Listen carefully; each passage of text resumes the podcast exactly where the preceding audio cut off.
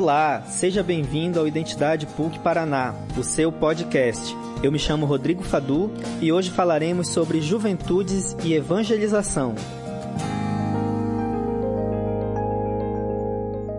As juventudes representam uma grande força para a igreja e para a sociedade. Diversas manifestações populares e conquistas sociais tiveram participação significativa dos jovens, defendendo causas que afetam diretamente as suas vidas, como, por exemplo, a qualificação profissional, educação, esporte, lazer, entre tantos outros. A Igreja Católica, ao longo da sua história, tem dedicado atenção especial às juventudes. No Brasil, por exemplo, a CNBB tem refletido sobre a temática a partir das assembleias, campanhas da fraternidade e também nos diversos projetos pastorais dedicados ao acompanhamento dos jovens. O Papa Francisco convocou e realizou recentemente um sínodo para tratar sobre os jovens em 2018, além também da conhecida Jornada Mundial da Juventude, que já foi realizada em diferentes países e sempre conta com a presença do Papa. Bom, mas qual é a realidade da juventude brasileira hoje? Que temas dialogam diretamente com as suas vidas, com seus sonhos e com as suas esperanças? Para dialogar sobre essas e outras questões, eu recebo hoje a irmã Valéria Leal, assessora da Comissão Episcopal Pastoral para as Juventudes da CNBB. Olá, irmã, seja bem-vinda. Olá, obrigada, obrigada pelo convite. Um oi bem especial aí para os ouvintes do podcast. É isso aí, irmã. É, primeiramente, eu já agradeço a sua presença aqui conosco, né, sua disponibilidade de vir aqui dialogar sobre juventude, sobre evangelização. Primeiramente, eu gostaria que a senhora se apresentasse para quem está nos escutando, falasse um pouco de onde que a senhora vem, um pouquinho do que, que a senhora tem feito hoje. Qual é a trajetória da irmã Valéria? Então, eu sou paranaense, nasci no norte do Paraná, em Maringá. Lá já me envolvia com grupos de jovens desde muito cedo. A gente começava com pré-jovem, né, depois do Crisma, e sempre vivenciando essa experiência de fazer parte de comunidades eclesiais.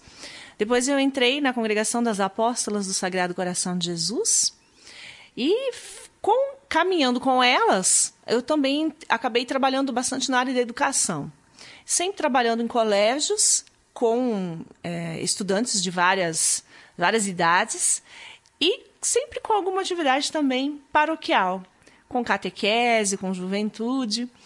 Depois também nós desenvolvemos um projeto dentro da congregação, a partir da pastoral escolar, a pastoral juvenil. Então, dessa forma, eu me aproximei também mais da Arquidiocese de Curitiba, sendo eu coordenadora desse grupo, né, da Pastoral Juvenil, da nossa congregação, e eu acabei então sendo convidada para assumir como assessora eclesiástica da Arquidiocese de Curitiba. E por isso que daí eu acabei sendo convidada também para trabalhar na Nacional.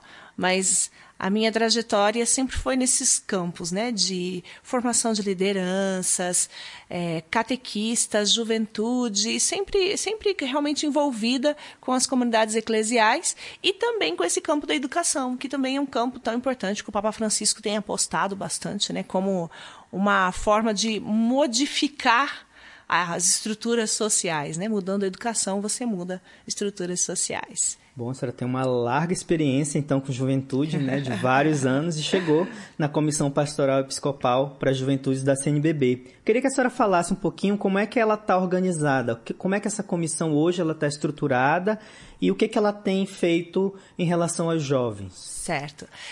Como as outras comissões, nós temos lá um bispo presidente e dois outros bispos que fazem parte da comissão e assessores conforme as necessidades das comissões. Então, tem um, dois, três assessores e algumas comissões também têm a possibilidade de ter outros grupos de apoio. Nós temos então os três bispos. O presidente é Dom Nelson Francelino, que é o bispo da Diocese de Valença, no Rio. Nós temos o Dom Hamilton, que é auxiliar de Curitiba, e temos o Dom Antônio, que é auxiliar de Belém do Pará. Então, somos um de cada região aí do, do Brasil, né? E eles são, então, os bispos referenciais. Eu estou como uma assessora em tempo integral. E o padre Toninho, Antônio Ramos, ele permanece também como um assessor externo com alguns projetos específicos. E também nós temos alguns grupos de apoio, vamos dizer assim. Né? Nós temos a coordenação nacional, que é formada por jovens que representam as expressões juvenis. Então, nós temos os secretários de cada uma das quatro PJs, nós temos representantes é, de congregações que têm movimentos juvenis, que têm pastoral juvenil, congregações religiosas, de movimentos, por exemplo, TLC, Focolares, né? Então tem dois jovens que representam também esse grupo. E tem também dois jovens que representam jovens ligados, é, pastoral juvenil, das comunidades, novas comunidades de vida, que também são, são bastante no Brasil.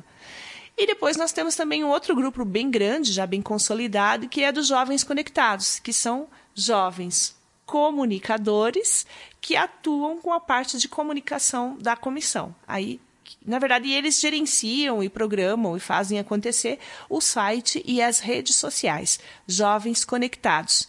Aproveita aí para acessar, você que, que gosta também de visitar, de navegar na internet e nos grupos, nas redes sociais. A gente tem todas as redes sociais, nós temos os perfis dos jovens conectados o site Jovens Conectados e algumas redes sociais é J Conectados. Então, eles fazem acontecer é, por ali também a evangelização juvenil e o site acaba sendo também um lugar de encontro das diversas juventudes do Juventude país. cada vez mais tem se é, apossado, conectado, né? né? se conectado ainda mais dessas ferramentas, é. isso é muito importante. É, a partir da comissão e também da sua trajetória, como é que você tem observado hoje as diferentes realidades da juventude brasileira, considerando esse nosso país que é de, tem dimensões continentais, né, como se fala muito? Uhum. As diferenças são muito grandes, né? Então, na verdade, é até difícil a gente responder quem é o jovem brasileiro, né? porque o jovem brasileiro, a jovem brasileira, ela é muito diversa. Você pega um jovem de um grande centro, você pega um jovem na mesma cidade, de uma periferia, são é, possibilidades, acessibilidades muito diferentes. Então, uma marca que eu acho que a, maltrata, vamos dizer assim, a juventude, que é uma marca que a gente vive, vê geral, de norte a sul do Brasil, é essas diferenças sociais. Né? Nós temos uma educação de baixíssima qualidade, que faz com que muitos poucos jovens tenham acesso a, a, a um bom emprego, a uma faculdade, é, a meios de pesquisas, a, a experiências internacionais. Né? Então, muitos jovens gostam muito de fazer experiências internacionais, por exemplo, mas nem todos têm acesso a isso. Então, essa, esse mecanismo de desigualdade do nosso país é uma marca muito forte na juventude. Além disso, a gente também tem opiniões muito diferentes a partir do lugar onde o jovem está, ele também começa a pensar diferente o mundo e também começa a se relacionar de forma diferente com a igreja. Então, a experiência de fé também é muito diversificada. É, às vezes a gente até acha engraçado, meu Deus, será que é todo mundo católico? e na verdade, a fé é a mesma, mas a forma de experimentar essa presença de Deus, de fazer o encontro, de fazer a experiência do encontro com Jesus, é muito diversificada. Até porque a, a, o local vai contar muito, né? O jovem leva muito essa experiência regional, Isso. cultural. Isso se manifesta muitas vezes nas Aham. expressões lúdicas, artísticas, e essa forma de se relacionar mesmo e viver a sua espiritualidade, né? Eu acho que isso é uma riqueza que nós temos que e devemos valorizar, inclusive, né? O jovem tem uma capacidade assim de criatividade que é, é absurda, né? A gente não consegue às vezes mensurar isso. E que bom que o nosso país tem essa possibilidade de de aprender e de reconhecer essas diferenças, né? Isso. E a comissão tem justamente esse objetivo, né? Que é de reunir essa juventude para fazer essas trocas, né? Reunir em torno de Jesus Cristo, respeitando as identidades, mas para que cada um possa trazer sua riqueza. É, esse é um, é um dos grandes desafios, um grande objetivo da Comissão Episcopal quando ela se organizou ali enquanto setor juventude, como um espaço de encontro das juventudes é. Esse era o ponto da nossa próxima questão, né? Então nós sabemos que, que esses grupos, inclusive dentro da igreja, eles têm diferentes identidades e carismas, formas de expressar mesmo, de viver a sua espiritualidade, viver a sua expressão católica e como que a, a comissão tem acompanhado o trabalho pastoral nessa diversidade juvenil, olhando agora a partir de dentro da igreja? A presença desses jovens, como eu relatava antes, na coordenação geral, ela já nos, nos aproxima um pouco desse mundo, né? Desse, daquele mundo específico daquele grupo de jovens. É, então, já é um caminho para nós. Então, esses jovens, eles tentam fazer a ponte entre a igreja, uh, vamos dizer, mais institucionalizada, né, entre os bispos, e aquele aquele grupo de jovem que reza daquele jeito, que pensa daquele jeito, que age daquele jeito, que faz ação social, que faz caridade daquela forma. É, então, a função desse jovem é justamente ser esse canal. No mais, a gente também procura ser muito presença em cada grupo. Né? Então, a gente procura acompanhar os grupos, a gente procura participar de eventos, sobretudo os eventos nacionais, enquanto comissão, e também acompanhar, orientar e formar os, aqueles que trabalham nas instâncias diocesanas. Porque, claro, um país continental como o nosso, um grupo de quatro ou cinco pessoas pensando em nível nacional, é impossível abraçar tudo, né? Mas a gente vai fazendo essas experiências de proximidade, percebendo os apelos e respondendo, sobretudo, com formação, com orientação para aqueles que estão mais perto. Então, nós temos dentro dessa estrutura a estrutura regional, né, além da nacional, nós temos as, as instâncias regionais da CNBB e as instâncias diocesanas, arquidiocesanas, que também atuam mais diretamente com a juventude. Então, a gente tenta é, promover essa unidade nessas instâncias, porque se ela começa da base, né, Rodrigo? É, não adianta a gente querer impor lá em cima.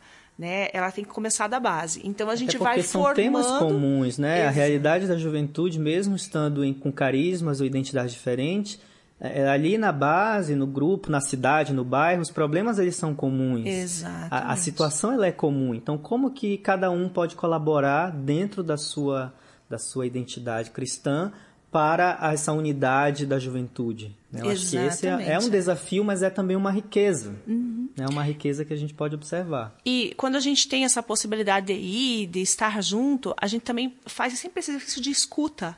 Né, para ver o que, que esse grupo realmente precisa, quais são os desafios que esse grupo tem para ser um grupo de jovens na igreja. Então, a gente procura responder a esses desafios, é, sobretudo formando os adultos que vão trabalhar com eles e também lideranças jovens que vão estar acompanhando mais diretamente os grupos nas bases. Visto que a gente não tem, né, não tem a, a pernas e braços para alcançar tá em todo lugar. a todos, né? Agora, uma coisa que você falou também que é importante, que é identificar o tema comum. E o tema comum por excelência é a pessoa de Jesus Cristo. Então, a gente tem sempre esse olhar, é, vamos dizer, crítico para o grupo. A pessoa de Jesus Cristo está no centro daquele grupo? Tá, ele gosta mais de atuar no social, ele gosta mais de atuar no orante, ele gosta mais de atuar, né, enfim, em, em, em determinadas frentes. Mas a pessoa de Jesus Cristo é a razão do seu fazer, do seu ser, é para Ele realmente que a gente dirige as nossas orações, é com Ele que a gente se relaciona na, no momento orante. Então, é, esse é sempre o nosso olhar crítico, porque o, o, o elo realmente que une todas essas juventudes que creem é a pessoa de Jesus Cristo. E hoje a gente vende tantos rostos de Jesus Cristo diferentes, né? E, então a gente tem que fazer sempre esse, essa caminhada com os grupos, né? que Jesus nós estamos buscando? O que nós estamos buscando? É Jesus? Que Jesus? O Jesus que responde só às minhas necessidades? Ou o Jesus de Nazaré que nos provoca o movimento de saída de si, como fala o Papa Francisco? Né? E o rosto de Jesus também é jovem, né? É, é um rosto jovem, é um rosto que que luta, é um rosto que sonha, é um rosto que tem esperança. Isso é muito bonito de ver realmente nas juventudes. É, em 2018 foi realizado um sínodo sobre os jovens. É, eu queria que a senhora falasse um pouquinho para a gente como é que foi esse processo sinodal e o que, que a gente pode destacar agora depois da Assembleia Sinodal em 2018, passado esse tempo, que avanços a gente pode conseguir vislumbrar com, com o resultado da, do sínodo? Eu acho que um grande ganho do sínodo foi realmente o processo de escuta, porque os jovens puderam de fato falar. Nós tivemos escutas em várias instâncias, né? Houve a consulta aos adultos que trabalhavam com jovens, houve a consulta aos jovens aberta, né, de forma com que todos os jovens pudessem participar. Além disso, houveram os momentos em que os jovens foram convocados a estar lá. Nós tínhamos na, um jovem da comissão, que agora já cumpriu-se o tempo dele, né, de dois anos na coordenação, e que é o Lucas Galhardo, e ele participou, inclusive, de todos os, os encontros que houveram em Roma. Então, houve um seminário anterior em que estavam, é, em setembro, se eu não me engano, de 2017, houve esse seminário estavam presentes especialistas em juventude, mas também estavam lá os jovens para dar a sua opinião. Porque uma coisa é o especialista adulto, o estudioso, falando, outra coisa é o jovem sentindo na pele aquela experiência. Então, houve muito essa, essa abertura para que o jovem falasse. Então, houve esse momento, houve a reunião pré-sinodal que elaborou o instrumento de trabalho.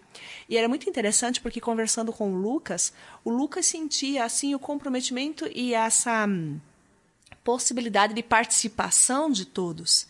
Ele dizia, né, se não era unânime, não era aprovado. No caso do documento final, por exemplo. Se alguém levantava alguma questão, é, parava-se e se discutia. Então, e, e outra coisa importante que ele dizia era que todos realmente tinham a possibilidade de falar. E é até engraçado porque ele dizia, alguns jovens se sentiam constrangidos, né, porque afinal eram bispos, eram especialistas, mas eles foram incentivados pelo Papa para falar. Depois eles tiveram reunião do sínodo propriamente dito, em que também eles foram estimulados a partilhar e a falar. Então, eu acho que um grande ganho, e eu acho que é uma grande lição para nós que fazemos pastoral juvenil, é essa capacidade de ouvir, de escutar o jovem, de ver o que realmente ele tem a contribuir, porque ele pode contribuir.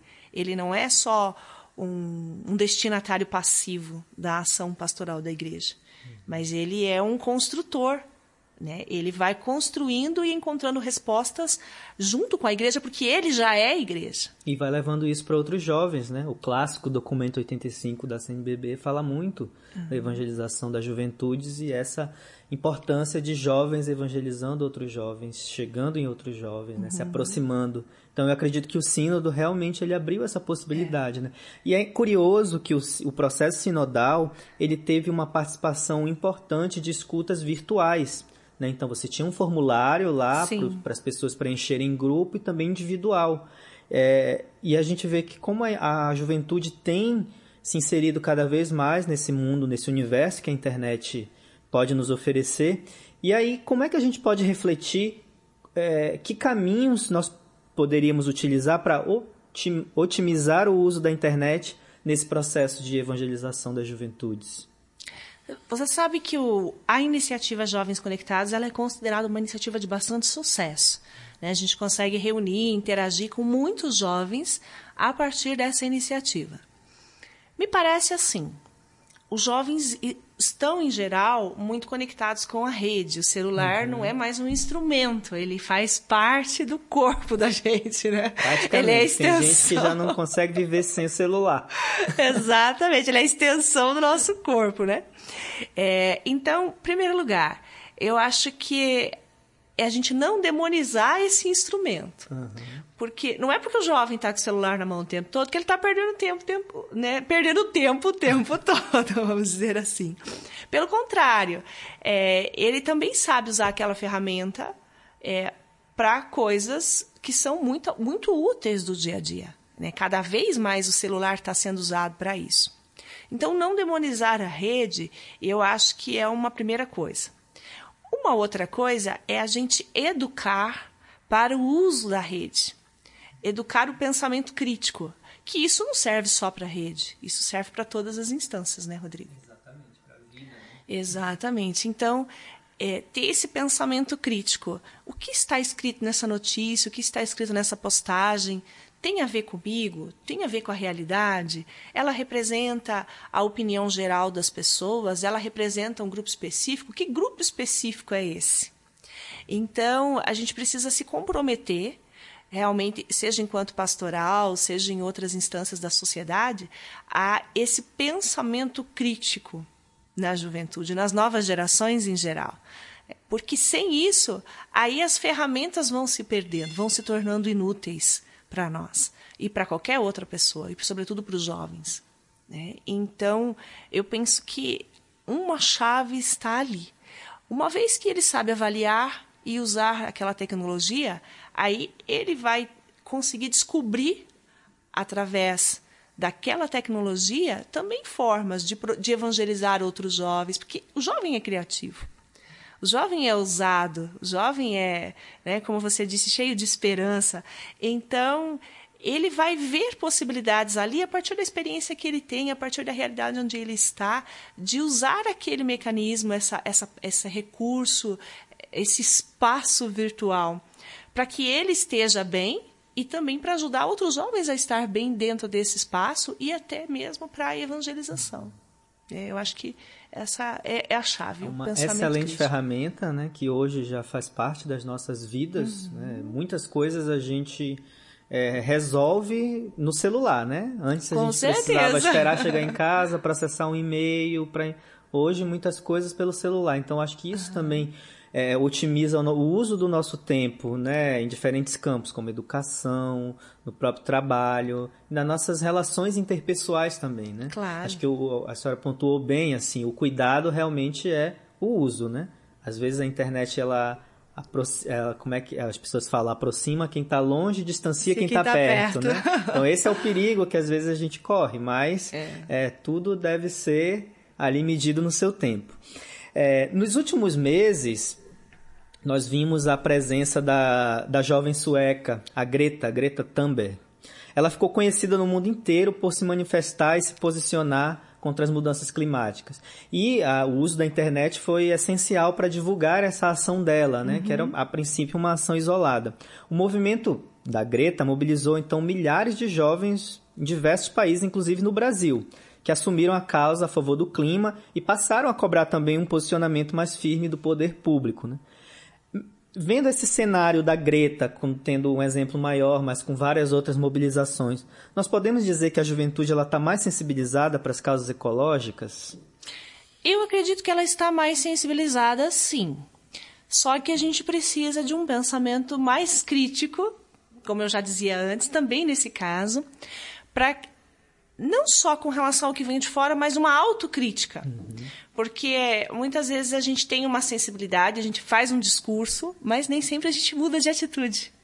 A gente não a corta famosa, na carne. A famosa conversão ecológica que o Papa Francisco fala na Laudato Si, né? Que é a prática. Exatamente. E é um mundo difícil para isso, né, Rodrigo? Uhum. Porque a gente é bombardeado por uma sociedade de consumo que te instiga o tempo todo a consumir. Né? E, o, e o jovem é um é o público-alvo dessas bombas, né? literalmente.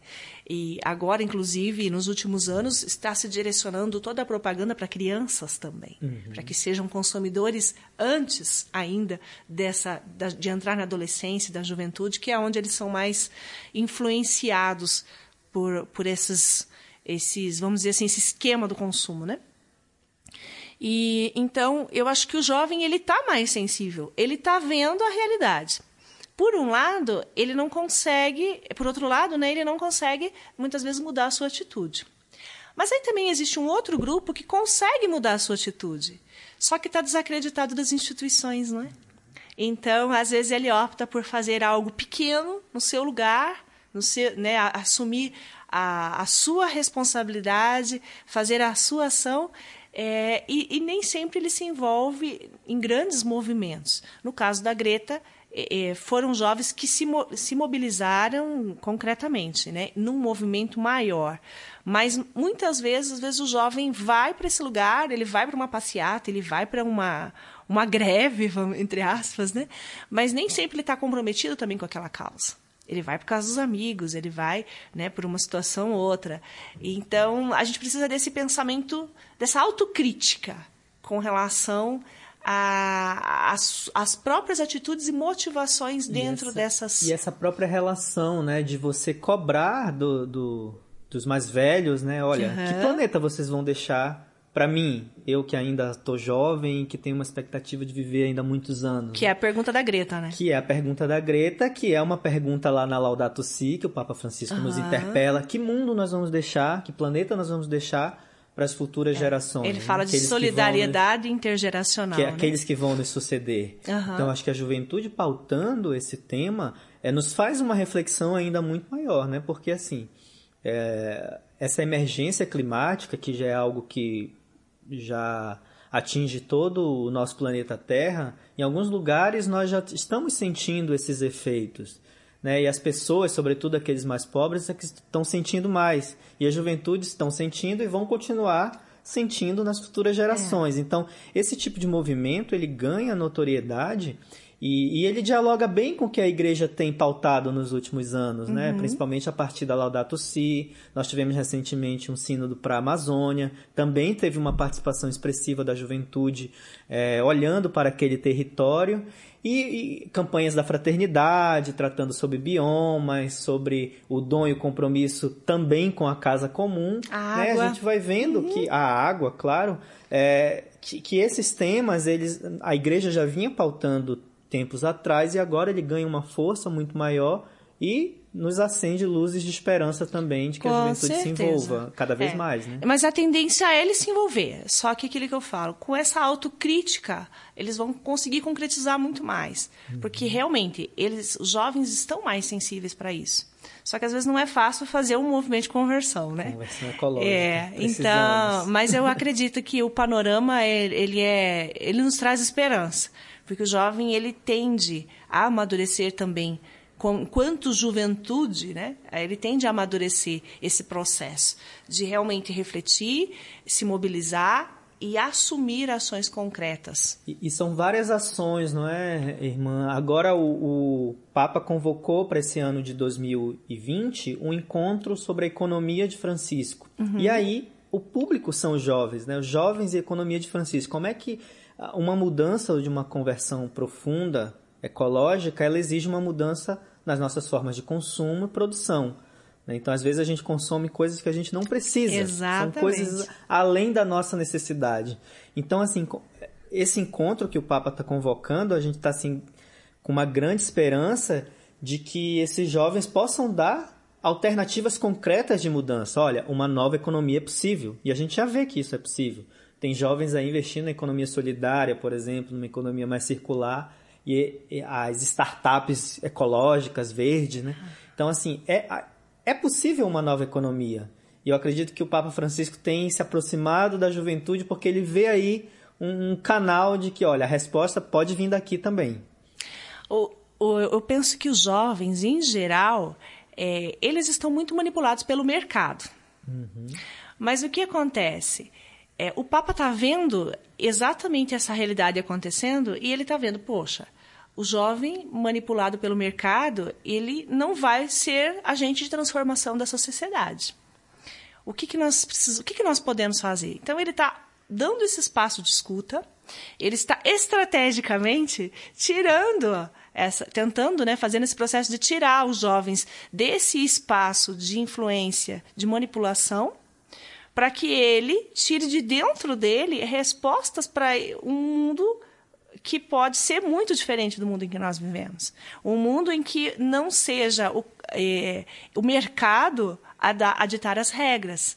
É, então, é muito interessante, eu acho que vem também de encontro com o processo sinodal que ele deu esse início de escuta, que eu acho que ele, ele já percebia e ele confirmou ali com esse processo da juventude a capacidade que a juventude tem de dar respostas e de fazer transformações, quando realmente eles estão é, permeados por um ambiente em que acredita neles e os deixa pensar e criar livremente. Né? Não em função de outras de questões de consumo, de mercado, de enfim, porque a ganância ela pega muita gente. Né? Então, se a gente consegue formar o jovem para ter um, um olhar mais crítico para essas realidades, para essas tentativas do mercado do, do, de, de influenciá-lo, aí ele consegue ele criar e encontrar saídas. Então o jovem, o Papa Francisco vê o jovem com muita esperança e ele está apostando concretamente não só no discurso. Quando ele abre esse espaço para que os jovens proponham formas de uma nova economia, ele está dando realmente a possibilidade do jovem ser o protagonista. Ele não está só falando de protagonismo, mas ele está fazendo acontecer.